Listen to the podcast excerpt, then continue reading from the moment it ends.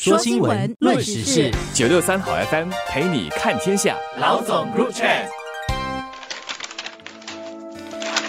你好，我是联合早报的吴新慧。大家好，我是联合早报的王彼得。各位听众，也许时不时会听到成人教育或者是中年培训这些名词，但是到底成人教育是什么？中年人又需要怎样的培训？可能政府有一套想法，企业有自己的考虑，而个人呢，也因为各种原因，包括没时间、没钱、没去想。在进修和在培训的需要，现在政府在探讨是否可以通过一些津贴来至少帮助中年人减轻培训的费用，那就至少可以帮忙扫除了没钱去进修或者是培训的障碍。确实，这年头，终身学习、技能提升，甚至转换跑道，转换了再转换，是经常会被谈到的话题。对很多人来说，还是切身的遭遇，特别是转业，不管是自愿有选择性的，还是被迫。例如公司遇到困难，你被裁了，又或者更糟，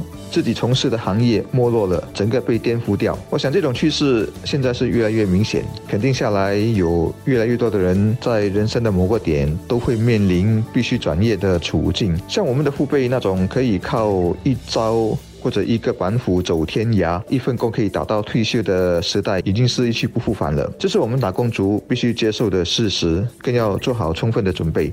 除了费用上的帮忙，政府也在探讨一套更适合中年人终身学习的教学方法，也就是怎么用更贴近现在的工作和生活方式的方法，并且利用科技的辅助来达到中年人学习的效果。教育部长陈振声就指出，成人学院的背景。经验和技能都很不同，学习呢也需要更多元，所以新加坡需要投入更多的资源来发展有效的教学方法。这方面呢，新月社科大学属下的成人学习学院也会转型发展，成为全国的成人学习中心。成人学习学院呢，现在已经和大学协作研究成人学习可以怎么用数码或者是科技的方法，让中年人或者是成人的学员可以结合线上线下的学习模式，在更方便学员的时间和地点的情况下学习，或者呢是通过虚拟的科技就能够有身如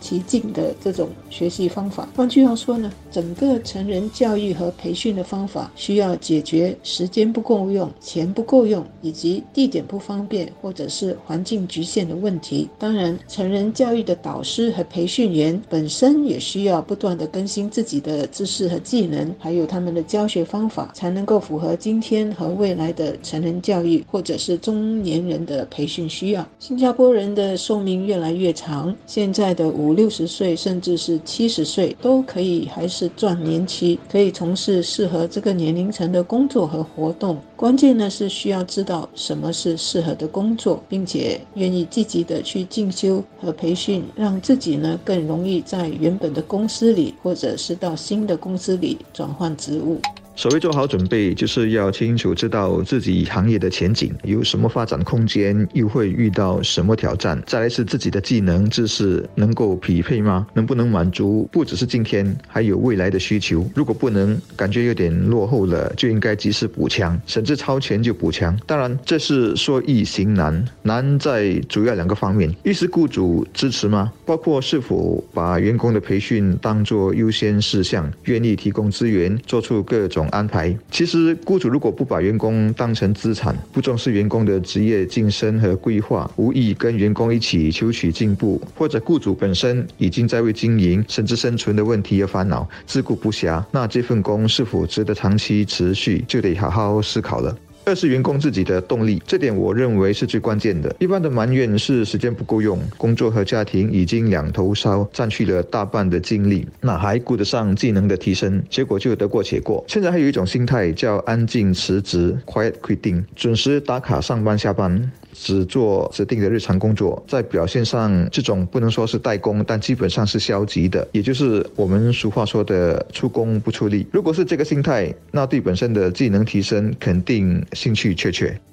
政府机构和企业本身也应该是终身学习的伙伴。企业和机构如果自己没有终身学习的意识，不断提升自己的运作和应变能力，就很难想象他们会把雇员当作是企业自我提升的支柱。当然，也更不会想到要安排。和资助员工们去培训了，所以企业和员工的转型必须是一起并进的，才能够取得相辅相成的效果。终身学习也好，中年培训也好，也许大家听多了会很烦和很厌倦，但是呢，任何学习始终是靠自己，不学是自己的损失，学了自己得利，家庭和所服务的企业和机构也会因为收入和业务提升，或者呢是至少得到保障也。能够得益，那么大家在终身学习的这种良性循环里，得到更多的满足感和成就感。所以，积极学习的心态是不分年龄和职业的。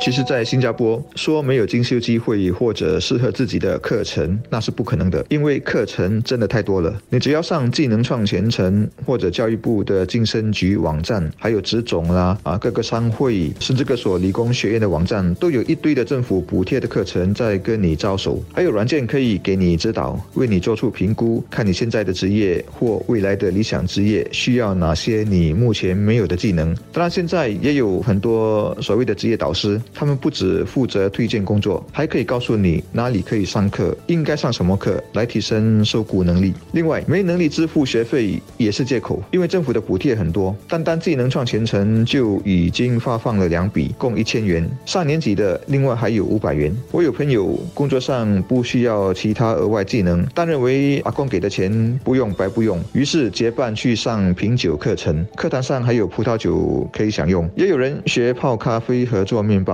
同样不是为了想当咖啡师或面包师傅，而是给自己的生活添加情趣或者培养新的嗜好。我觉得这也很好。不管是为了工作，还是纯粹为了生活乐趣，学习都是一件好事，既充实了自己，也搞活了培训行业，让很多学校和老师赚到了钱。当然，当局要注意的是，不要因为有了政府津贴，学费就不合理的被这些业者调高，更要警惕不法之徒。干那些假开班、真骗钱的勾当。